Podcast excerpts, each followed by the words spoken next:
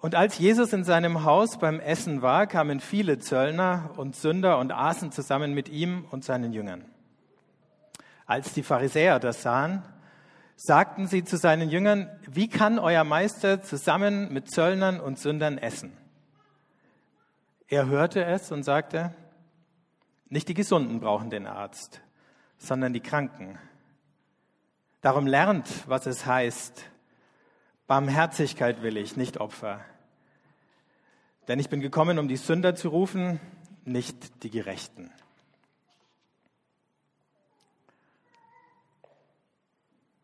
Wahrscheinlich kennen die meisten von euch die Geschichte schon ein paar Mal gelesen, ein paar Mal gehört. Ähm, wir begegnen Jesus hier ähm, in, in dieser kleinen Auseinandersetzung mit den Pharisäern im Sumpf der Sünder. Der sitzt da mit zwielichtigen Gestalten an einem Tisch. Ähm, und wenn ich zwielichtig sage, dann ähm, müssen es die Pharisäer damals wahrscheinlich noch ein bisschen anders empfunden haben, als wir das heute äh, sagen würden. Ähm, Pharisäer waren eine Gruppe im Judentum, die extrem bedacht waren auf Reinheit. Äh, die haben sich die Vorschriften zu eigen gemacht, die im Alten Testament den Priestern und Leviten auferlegt waren, wenn die im Tempel Dienst getan haben. Und all diese Reinheitsvorschriften haben sie übernommen ähm, und zum Teil sieht man das äh, ja heute im orthodoxen Judentum noch ähnlich. Ähm, und haben nach diesen Regeln gelebt. Also Reinheit war das oberste Gebot für einen Pharisäer.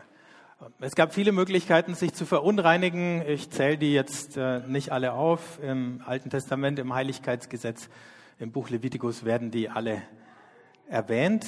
Und es gab zwei Möglichkeiten, sich, wenn man sich verunreinigt hatte, wieder ähm, davon zu säubern. Das eine war, ein Opfer zu bringen, zum Tempel zu gehen, also. Das andere war Waschungen. Und sie haben sich gern und viel gewaschen. Und diese Waschungen waren nicht nur Symbole, sondern durch das Waschen ist tatsächlich diese Verunreinigung, wo auch, was auch immer sie war, das war das Verständnis, abgewaschen worden. Du wäschst deinen Körper und du wirst damit heilig. Das Problem war für die Pharisäer, dass ganze Gruppen von Menschen für sie unrein waren. Und deswegen konnte man sich nicht mit ihnen an einen Tisch setzen, man konnte ihnen nicht die Hand geben, man konnte eigentlich überhaupt keine Beziehungen zu ihnen unterhalten, man musste sich von ihnen in die größtmögliche Entfernung begeben. Die Pharisäer hatten sowas wie eine Theologie der Quarantäne. Sünde ist Seuche. Und die kleinste Berührung, der kleinste Tropfen, den du abbekommst, der kann dich anstecken und der verunreinigt dich.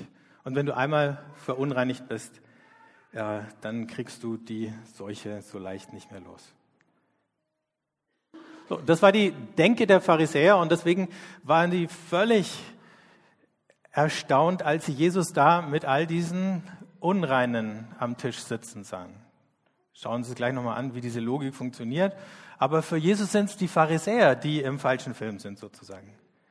Jesus verwendet völlig andere Bilder und Sprache als seine Kontrahenten in dieser Geschichte. Zum Beispiel spricht er nicht von Unreinheit, sondern von Heilung. Er bezeichnet sich als den Arzt. Ähm, und der andere Begriff, den er diesem Heiligkeitsdenken der Pharisäer entgegenstellt, dass er mit dem Wort Opfer zusammenfasst. Wie gesagt, es ist das Opfer, durch das du rein wirst. Nicht Opfer, sagt er, sondern Barmherzigkeit. Und er macht einen Gegensatz auf. Einen ganz scharfen Gegensatz. Also er wendet sich gegen diesen Putzfimmel, den die Pharisäer haben, aber vor allen Dingen gegen diese Denkmuster und die Sprachregelungen, in denen sie Menschen etikettieren. Ähm, Psychologen haben sich in den letzten Jahren äh, damit beschäftigt, wie dieses Reinheitsdenken funktioniert. Oder noch genauer, Psychologen haben sich damit beschäftigt, wie die Psychologie des Ekels funktioniert. Denn Ekel ist das Gefühl, das uns sofort anspringt, wenn irgendetwas für uns entweder in einem buchstäblichen, also in einem physischen Sinn oder in einem moralischen Sinn unrein ist. Dann graust es einen davor. Ekelgefühle, ähm, die entwickeln sich im Lauf der Kindheit, das heißt, die werden antrainiert. Ähm, ne, falls ihr mal ganz kleine Kinder hattet, wisst ihr, dass sie keine Ekelgefühle kennen. Stecken alles in den Mund. Und wir müssen dann sagen, das ist bäh und das ist nicht bäh. Ähm, und im Laufe der Zeit wird einem das anerzogen und dann ähm, ist es extrem davon abhängig, was einem anerzogen worden ist. Also, man sieht ja immer wieder, wenn europäische Touristen in andere Teile der Welt äh, fliegen und dann auf einem Markt zum Beispiel äh, mit ihren Handys Bilder fotografieren, was da alles Essbares verkauft wird. Die habt ihr bestimmt auch schon gesehen. Leckere Bilder mit Insekten oder irgendwelchen Innereien, die niemand von uns anfassen würde und so. Und, und wir spüren Ekel und andere Leute würden, weil sie aus einer anderen Kultur sind, Dinge eklig finden, bei denen wir gar kein Problem hätten. Also Ekel ist ähm, ein sehr relatives Gefühl. Ihr seht mich hier mit einem Pullover, der hat hier oben zwei Knöpfe. Ähm, jetzt muss ich irgendwie mal beichten. Ich habe mich als Kind aus einem Grund, den ich nicht sagen kann, immer vor Knöpfen gegraust. Ich habe keine Pullis anziehen wollen, die Knöpfe hatten. Ich wollte vor allen Dingen keine Hemden anziehen. Ich ziehe immer noch wenig Hemden an, aber nicht wegen der Knöpfe. Es geht jetzt. Ähm, ich habe immer Sachen mit Reißverschluss haben wollen, weil Reißverschluss fand ich nicht eklig, aber Knöpfe fand ich aus irgendeinem Grund eklig. Und ich kann euch nicht sagen, warum. Es war einfach so. Ne?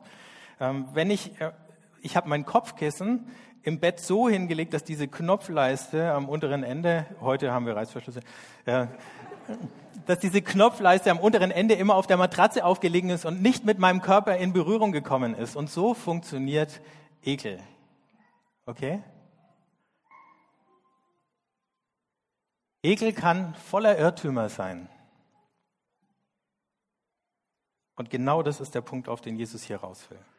Ekel, und das ist schon wieder was anderes, hat mit Berührung und das hat mit der Grenze meines Körpers zu tun. Ekel kontrolliert erstmal, sozusagen der, der wirklich physische Ekel, was zum Mund oder zur Nase oder so rein kann und was nicht. Ne?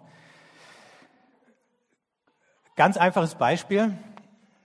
Wenn ich jetzt so einen kleinen Becher nehmen würde und irgendjemand von euch geben würde und sagt, spuck da mal rein und du spuckst rein, dann sage ich so, jetzt trinkst du es bitte wieder, dann würdest du sagen, bäh, mach ich nicht. Ne?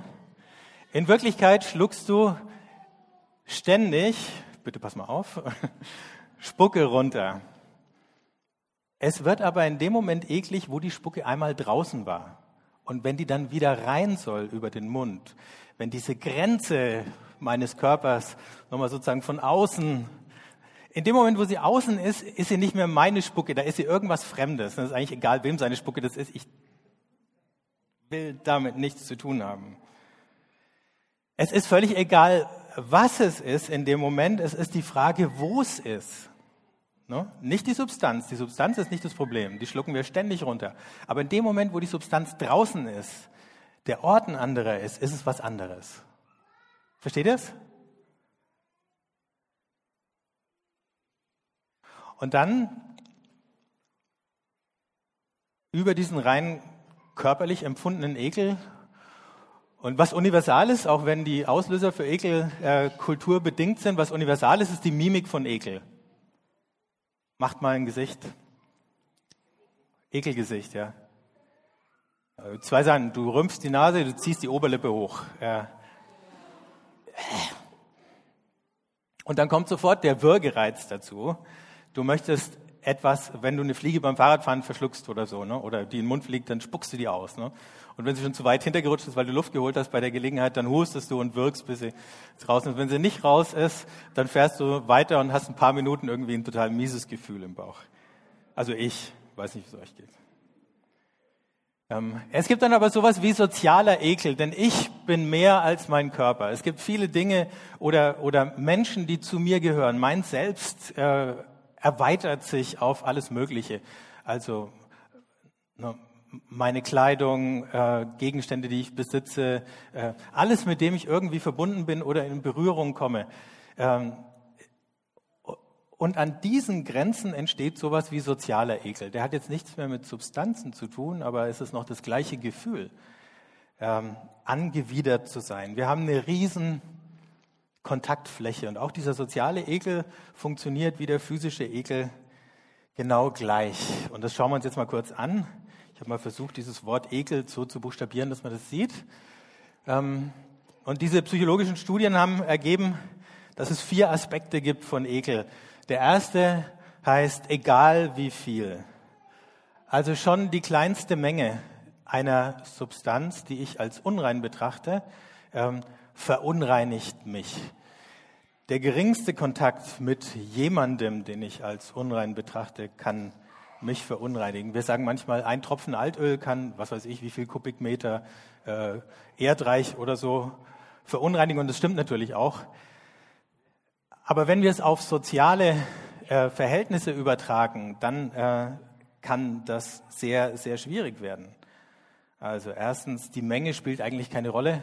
Schon die kleinste Menge löst den Ekel aus. Zweitens, es ist der Kontakt, der verdirbt. Wenn ich mit irgendwas in Berührung komme, dann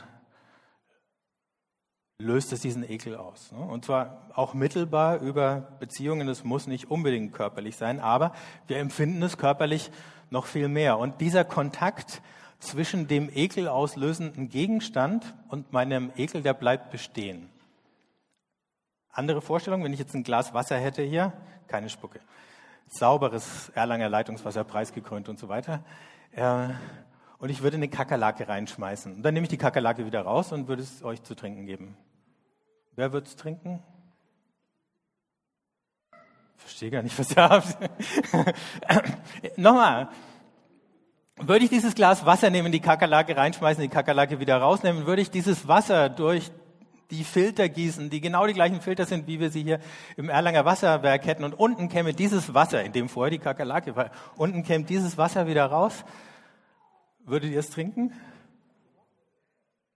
Ja, jetzt, wenn ich frage, sagt er ja. Ne?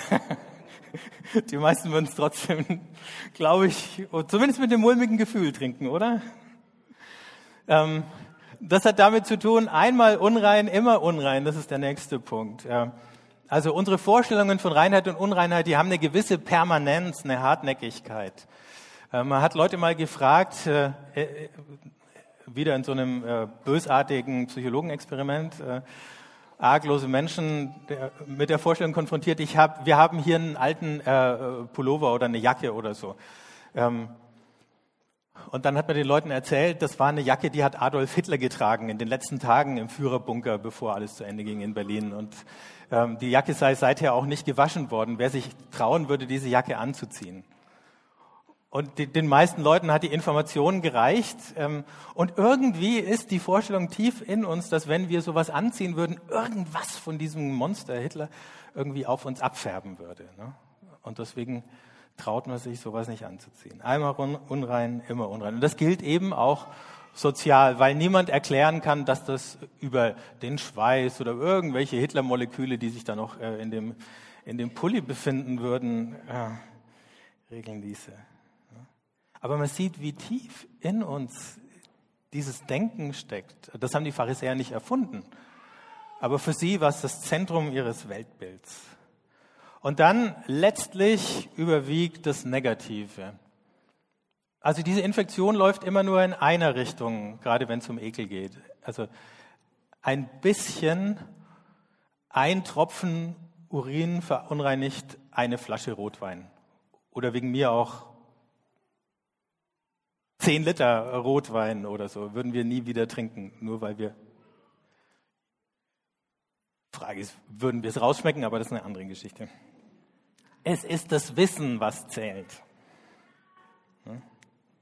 Und auch das war für die Pharisäer so. Das Negative überwiegt. Die sind überhaupt nicht auf die Idee gekommen, dass das umgekehrt laufen könnte mit der Ansteckung.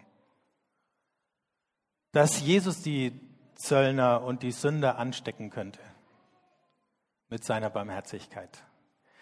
Das war für sie nicht denkbar.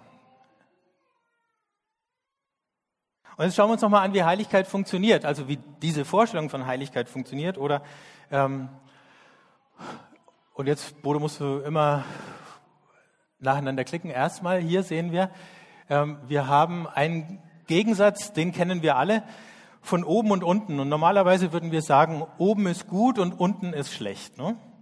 niedrige Motive. höchste Motivation, wie der Bundestrainer immer sagt. Ne? Ähm, oder höchste Konzentration. Also hoch ist gut, das ist niedrig. Wenn der DAX nach oben geht, freuen sich alle. Wenn er abstürzt, werden die Taschentücher ausgepackt. Ähm, so, das ist erstmal, wie wir denken. Das ist so eine Grundmetapher, die wir haben. Ne? Ein Hochgefühl oder niedergeschlagen zu sein. Klar, oben gut, unten schlecht. So, jetzt kommt noch was dazu, nämlich die religiöse Dimension. Wir haben so eine Art Skala, da ist oben Gott hm, und unten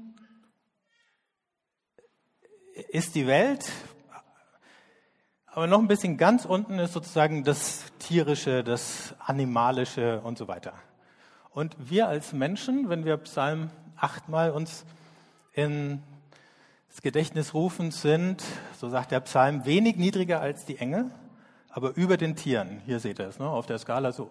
In der Mitte, zwischen Gott und den Tieren. Das ist unser Selbstbild als Menschen. Deswegen finden wir, egal ob es religiöse Menschen sind oder nicht, manches Verhalten von Menschen, das wir jetzt als sozusagen tiernah, animalisch betrachten würden, wenn jemand nackt durch die Stadt läuft, ähm, wenn jemand irgendwo hinpinkelt oder so, ähm, ein Hund ist halt ein Hund, der pinkelt überall hin. Aber wenn ein Mensch das macht, irgendwo hinpinkeln wie ein Hund, dann sagen wir, mh, hm, dann setzt in uns sowas ein, ne? so, ein, so, ein, Verständnis von so weit sollte man nicht sinken oder so. Ne?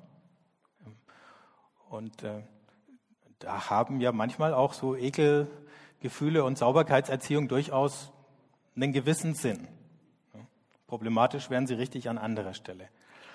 So, und jetzt ähm, haben wir oben bei Gott ähm, Reinheit, Güte und Vollkommenheit und wir haben unten das verbindet das unten und das Tier, den Schmutz, den Instinkt, die Vergänglichkeit und die Materie. Wir werden auch nicht gern erinnert, dass unser Körper genauso vergänglich ist wie der eines jeden Tiers. Und unsere Sterblichkeit, an die werden wir auch sehr ungern erinnert. Und auch deswegen sind wir sehr darauf bedacht, uns nach unten hin abzugrenzen.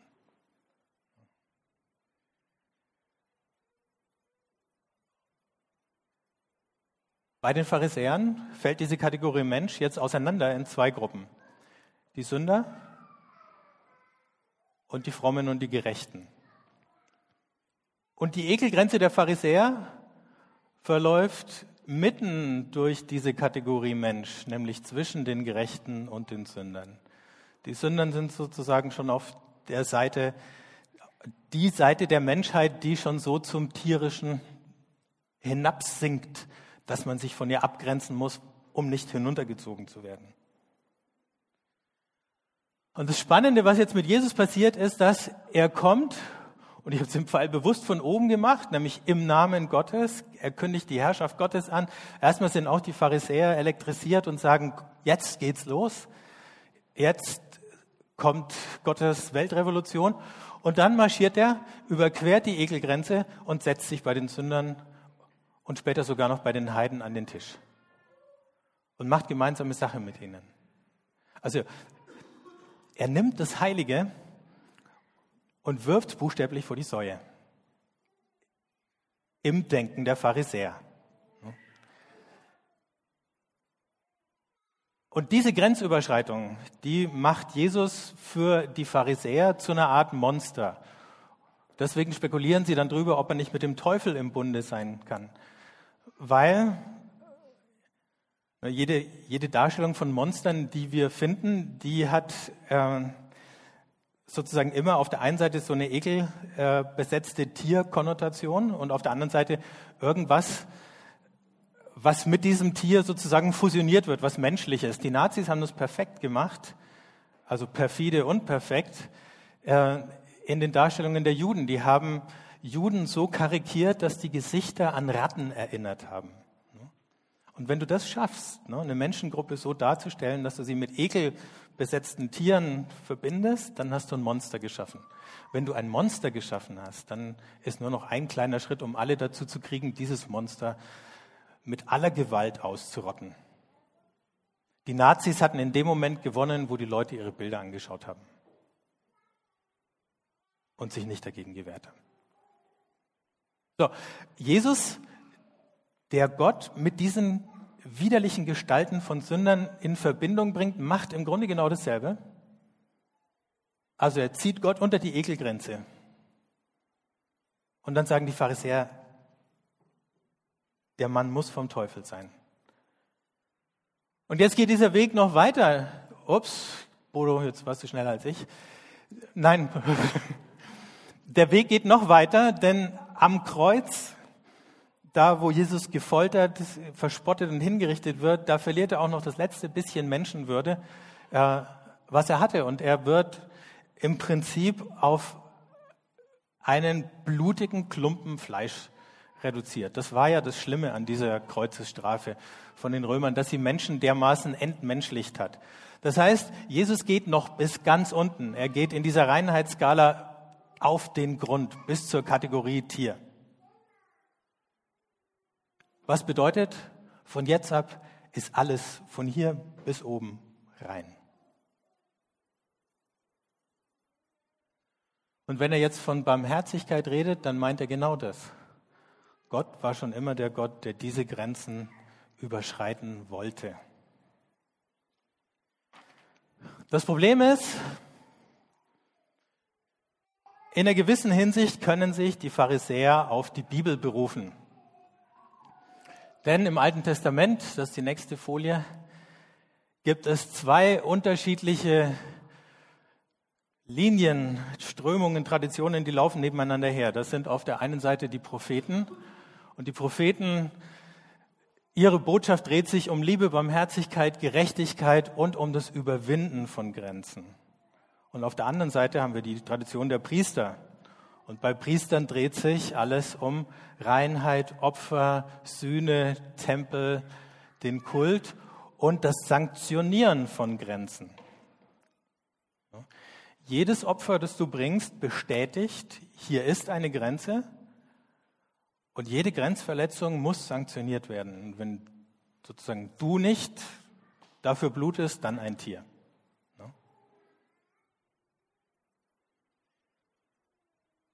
Diese beiden Ordnungen stehen in einem Konflikt, die stehen im Widerspruch zueinander. Man kann keinen Mittelweg finden. Es gibt keine Synthese, sagt Jesus. Wir finden keinen Kompromiss, ein bisschen Heiligkeit und ein bisschen Barmherzigkeit, weil diese Impulse gegenläufig sind. Der Heiligkeitsimpuls heißt Rückzug. Sozialer Ekel, der mit diesem Heiligkeits- oder dem Reinheitsimpuls verbunden ist, bedeutet, ich ziehe mich zurück, ich betone die Grenzen, ich vermeide den Kontakt. Und er kann bis dahin gehen im Sozialen, dass es eben aus dieser Abscheu Hass wird, ähm, dass Menschen und ganze Gruppen von Menschen als Parasiten bezeichnet werden. Da muss man nicht weit gehen. Äh, ich habe vorhin von den Juden gesprochen, aber mit den Zigeunern ist es genau das Gleiche. In der amerikanischen Verfassung in ihrer Urform sind Schwarze als Dreiviertelmenschen bezeichnet worden. Ähm, das ist natürlich korrigiert worden, nur dass ihr nicht meint, das sei stehen geblieben.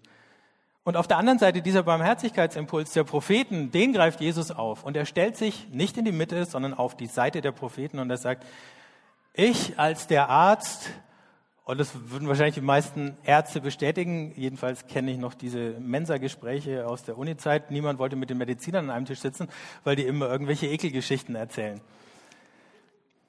Die haben das einerseits natürlich auch Spaß gemacht, um den anderen das Essen äh, zu verleiden. Auf der anderen Seite äh, ist es tatsächlich auch wichtig, bestimmte Ekelschranken langsam abzubauen, wenn du ständig mit Kranken zu tun hast. Das geht gar nicht anders. Du musst das. Und Jesus als Arzt überwindet diesen Ekel. Er ignoriert ihn. Er lässt sich von dem nicht bestimmen. Wahrscheinlich hat er ihn nicht mal mehr empfunden. Und er sagt, nur dann kann ich Gottes Willen tun. Bei den Propheten geht es nicht um Ausgrenzung, sondern es geht um Rehabilitation, es geht um Versöhnung.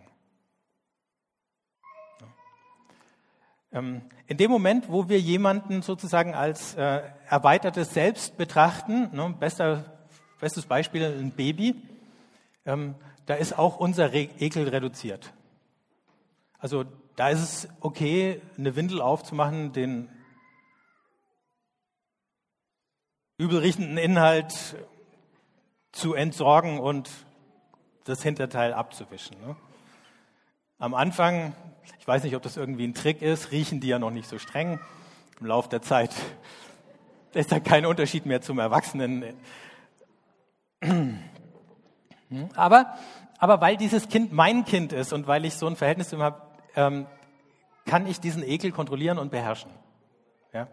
Auch wenn ich ihn vielleicht noch empfinde, gelegentlich.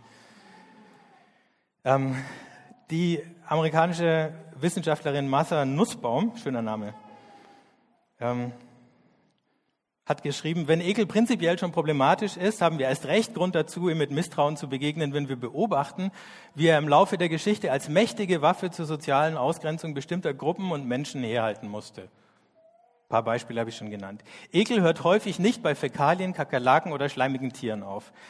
Wir brauchen eine Gruppe von Menschen, gegen die wir uns abgrenzen, die exemplarisch für den Unterschied zwischen dem wahrhaft Menschlichen steht und dem niedrigen Animalischen. Da haben wir nochmal diese Differenz. Und wir brauchen fast einen Puffer. Und das kann man jetzt in ganz vielen gesellschaftlichen Beziehungen äh, beobachten. Genau gegen diesen Mechanismus wendet sich Jesus, wenn er sagt, Barmherzigkeit will ich, nicht Opfer. Die heilige Katharina von Siena, eine der fünf Patroninnen Europas, sehr viel mehr als das wusste ich bisher auch nicht über sie, ähm, ist, als sie Kranke gepflegt hat, die hat im 14. Jahrhundert gelebt, ähm, in einen Konflikt geraten zwischen Hygiene und Nächstenliebe. Sie hat da jemanden gepflegt, der hatte irgendwie ein Geschwür ähm, und hat die Wunden gewaschen und hat gemerkt, ähm, wie ihr schlecht wurde. Und dann sagt sie zu sich selbst, so wahr der Allerhöchste, der süßeste Bräutigam meiner Seele lebt, mittelalterliche Mystikerin, du musst zu dir nehmen, was du verabscheust. So, jetzt muss ich mal ganz kurz stark sein. Die Katharina hat dieses Waschwasser, mit dem sie diese vereiterten Wunden gewaschen hat, genommen und davon getrunken, um ihren Ekel zu überwinden. Nicht, weil sie das irgendwie cool fand. Und dann, sagt zumindest ihre Biografie, hat dieses Wasser süßer geschmeckt als alles, was sie jemals in ihrem Leben getrunken hat. Ob das jetzt Legende ist mit dem Geschmack, Fakt ist, ab da war ihr Ekel gegenüber den Kranken passé. Das ist jetzt eine ganz drastische Geschichte. Andere kennen die Geschichte vom heiligen Franziskus, dessen Lebenswende darin passiert ist, dass er einen Aussätzigen umarmt und geküsst hat. Oder um es noch ein bisschen weiter runter zu transformieren. Die Lydia hat erzählt, ihre Urerfahrung, die mit zu der ganzen Wupsarbeit geführt hat, war, ähm, mit einem Obdachlosen zusammen zu beten und sich von dem berühren zu lassen. Und er hat ihr die Hand aufgelegt. Und die war dreckig, genau. Und der Ekel war mindestens vorher noch da, oder? Ja, genau. Und da haben wir sozusagen die Mischung, da, da ist der Übergang ne, von dem äh, stofflichen zum sozialen Ekel natürlich auch mit drinnen. So, für Jesus ist nicht Unreinheit ansteckend, sondern Heiligkeit. Diese Art von Heiligkeit, Heiligkeit als Barmherzigkeit, die ist ansteckend. Für Jesus funktioniert das Reich Gottes umgekehrt. Ein bisschen Salz hält alles frisch. Ein kleines Senfkorn wird zum großen Baum. Da ist wieder diese Asymmetrie, ne? aber die geht genau in die andere Richtung. Ein bisschen Sauerteig des Reiches Gottes durchsäuert alles. Viel, nein, wenig bewirkt viel Gutes. So rum läuft's. Als Jesus dem Aussätzigen begegnet und der Aussätzige ihn bittet, ihn zu heilen, geht Jesus erst auf den Aussätzigen zu und er fasst ihn an. Und in dem Moment, wo er ihn berührt hat, ist er nach allen jüdischen Kriterien unrein. Und nicht nur jüdischen Kriterien, das waren universale in der Antike. Aussätzige äh, sind unrein. Das heißt, Jesus verunreinigt sich ganz bewusst. Wieder, der geht über die Ekelgrenze. Und dann sagt er zu dem Aussätzigen, werde rein. Und dann wird er gesund. Der hätte es ja auch umgekehrt machen können. Der hätte erst sagen können, werde rein. Und dann wird er gesund und dann sagt er, jetzt kann ich auf dich zugehen. Aber so funktioniert es nicht. So funktioniert Barmherzigkeit nicht. Barmherzigkeit scheut sich nicht, den anderen zu berühren. Die meidet nicht den Kontakt. Der Samariter, der barmherzige Samariter, scheut nicht den Kontakt zu dem blutenden Menschen, der da am Boden liegt. Und wer vorbeigeht, sind der Priester und der Levit, die sich nicht verunreinigen dürfen. Die haben es nicht nur eilig, das auch. Aber sie dürfen sich nicht verunreinigen. Und Angst haben sie wahrscheinlich auch noch. Aber auch das ist ein Element. Aber der Samariter, der war ja sowieso in jüdischen Augen unrein. Auch der war unter der Ekelgrenze. Für den war es auch schon egal, ob er den blutenden Mann noch anfasst, so ungefähr. Zumindest aus jüdischer Perspektive. Und dann, lustigerweise, gibt es ein, eine einzige Stelle, wo Jesus dieses Reinheitsdenken sozusagen nochmal aufgreift und sagt, hütet euch vor dem Sauerteig der Pharisäer. Also beim Reich Gottes sagt er, ganz wenig, ne, bisschen Sauerteig macht das ganze Brot äh, sauer. Und dann sagt er, hütet euch vor dem Sauerteig der Pharisäer. Das heißt, er dreht diese Reinheitsmetapher, dieses Reinheitsdenken, diese Sprache, dieses Weltbild gegen die, die es immer vertreten. Und sagt, das Einzige, ne, womit wir das Evangelium nicht vermischen dürfen, ist dieses Reinheitsdenken. Wenn wir das machen, dann haben wir es verdorben. Interessant, oder? Ähm, die Psychologen, die den Ekel erforscht haben, die haben ein Phänomen entdeckt, das nennen sie den Macbeth-Effekt. Also in dem Shakespeare-Drama Macbeth ähm, gibt es, ich glaube, es die Mutter von Macbeth, die äh, irgendwas begangen hat, irgendein Verbrechen, ich glaube einen Mord oder so, und die dann hinterher versucht, sich zu waschen, um die Schuld von diesem Mord loszuwerden. Ich weiß nicht, Shakespeare-Experten, ihr könnt mir genau sagen, wie es funktioniert. Ähm, und ähm, dann haben die Psychologen überlegt, ob das tatsächlich heute noch auch so gilt, ob das sozusagen magisches Denken ist, das vor Jahrhunderten mal äh, aktuell war. Und dann hat man Leute gebeten, zwei Gruppen von Leuten. Die eine Gruppe hat man gebeten, ähm, sie sollen sich mal Gedanken machen über all diese Momente in den letzten Wochen, Monaten, wo sie moralisch versagt haben. Sich zu Deutsch an ihre Sünden zu erinnern. Mussten sie eine Weile drüber nachdenken. Und dann hat man beiden Gruppen ähm, Aufgaben gegeben. Da musste man äh, Worte ergänzen. Da gab es zum Beispiel ein Wort, das hieß beim Englischen S-O, Punkt, Punkt, Punkt, P. Da kannst du jetzt Soup draus machen oder Soap, Suppe oder Seife. Und eine ganze Liste von ähnlichen Begriffen. Ich weiß nicht, was es alles war. Man hat aber festgestellt, dass die Leute, die man gebeten hat, über ihre Sünden und Fehler nachzudenken, überdurchschnittlich oft Seife und alles andere, was mit Sauberkeit zu tun hat, ergänzt haben, während die andere Gruppe das nicht so häufig gemacht hat. Was bedeutet diese Art, diese Vorstellung? Ich kann mich abwaschen, ähm, funktioniert tatsächlich irgendwo ganz tief innen glauben auch wir das. Und dann hat man den Leuten angeboten, hinterher nach der Übung, sie können als Dankeschön entweder ein Sagrotantüchlein bekommen oder einen Bleistift. Und dann hat die Gruppe, die über ihre Sünden nachdenken musste, überdurchschnittlich häufig das Sagrotantüchlein genommen. Es wird aber noch spannender.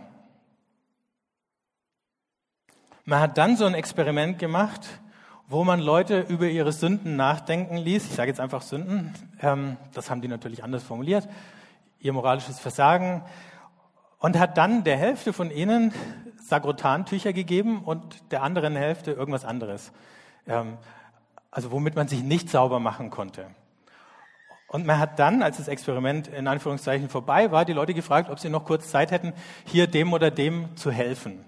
Und hat dann festgestellt, dass die Hilfsbereitschaft, jetzt wird's spannend, bei denen, die das Sakrotantüchlein hatten, deutlich niedriger war als bei den anderen. Das heißt, durch das äußerliche Waschen ist tatsächlich innerlich eine Haltung entstanden, die sich weniger verantwortlich gefühlt hat oder weniger identifiziert hat mit einem anderen, der hilfsbedürftig war, in irgendeiner Notsituation war. Und auch das ist ja dieser Effekt der Distanzierung durch dieses Reinheitsdenken. Ne? Da entsteht eine größere Distanz zum anderen. So, ganz kurz. Ähm, kann man jetzt gar nicht mehr von Sünde reden, wenn man nicht mehr in Kategorien von Reinheit reden äh, darf, soll? Doch, natürlich. Ähm, es gibt ungefähr fünf Kategorien, in denen man von Sünde oder Schuld äh, und so weiter reden kann. Die können wir kurz anschauen. Heiligkeit und Reinheit, die nimmt Jesus raus. Was bleibt ist Schaden und Fürsorge. Das geht. Ne? Also Zachäus zum Beispiel, der bietet an, den Schaden, den er angerichtet hat, den will er, ich weiß zwar nicht wie, aber ne, mehrfach wieder gut machen. Dann eine Kategorie, die Jesus kennt, ist Fairness und Gerechtigkeit. Ähm, wenn Jesus auf dieses Scheidungsverbot rausgeht, ähm, also wenn er die Scheidung verbietet, die unter bestimmten Bedingungen erlaubt war, Bedingungen, die Männer begünstigt und Frauen benachteiligt haben, ne, dann ist es die Kategorie von Fairness und Gegenseitigkeit und sagt, ihr sollt euch überhaupt nicht trennen. Natürlich meint er dann mit nicht, bleibt um jeden Preis zusammen, auch wenn beide dabei draufgehen, aber ne, dieses Einseitige ist das, was er hauptsächlich kritisiert.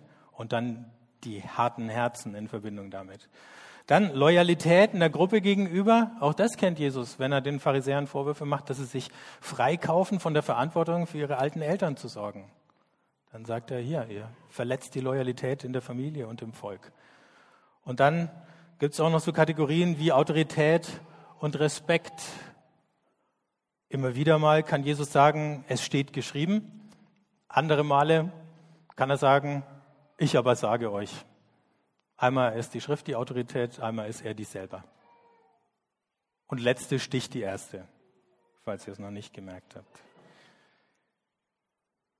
Wie leben wir mit einem Evangelium ohne Ekel? Ein paar Dinge können wir lernen. Erstens, egal was mit mir war, Gott verabscheut mich nicht. Es gibt nichts mehr, wovor es Gott noch graust. Nichts. Gar nichts. Also brauche ich mich auch nicht vor mir selber zu ekeln. Das ist ja das, wo auch dieses Reinheitsdenken für uns selber zum Problem wird, wo wir uns selber geistlichen Bein stellen damit. Dass wir meinen, mit diesem oder jenem kann ich mich bei Gott nicht blicken lassen. Quatsch. Gott ist mit Sicherheit nicht begeistert von allem, was ich mache oder bleiben lasse aber ich kann mich immer bei ihm blicken lassen. Und es hat damit zu tun, dass eben, wenn Barmherzigkeit der entscheidende Impuls ist, die Versöhnung oder der Schritt zur Versöhnung von Gott kommt, er überwindet die Grenze. Er wartet nicht, bis ich zu ihm komme und bis ich die, all diese äh, verschiedenen Stationen der Reinigung hinter mich gebracht habe, um zu ihm kommen zu können. Dieses Thema ist ein für alle Mal vom Tisch.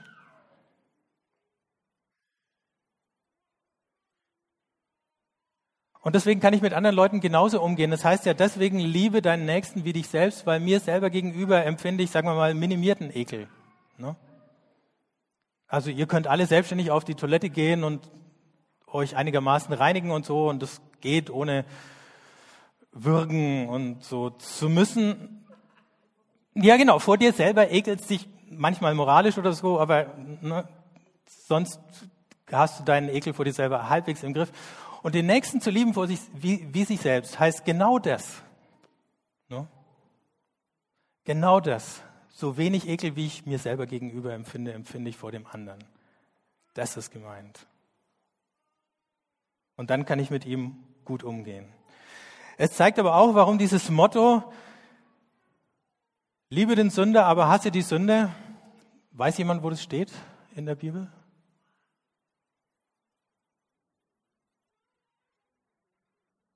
Das steht nicht in der Bibel, genau, aus gutem Grund. Es ist unbiblisch.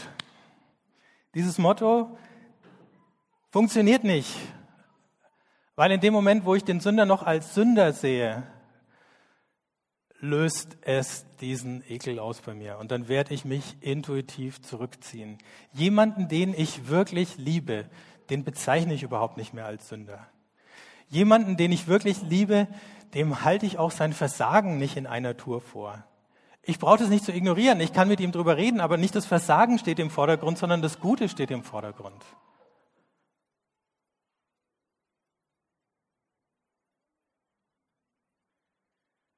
Aber diese Aufforderung verstärkt eher die Grenzen im Kopf und in den Herzen, als dass sie sie abbaut. Deswegen hat Jesus sowas nie gesagt.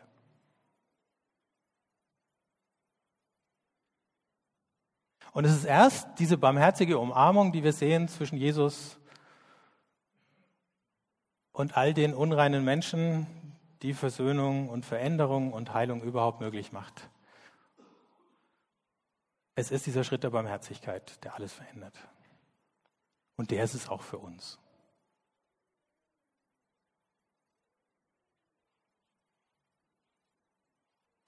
Ich würde gern für uns beten und wenn ihr möchtet, könnt ihr aufstehen.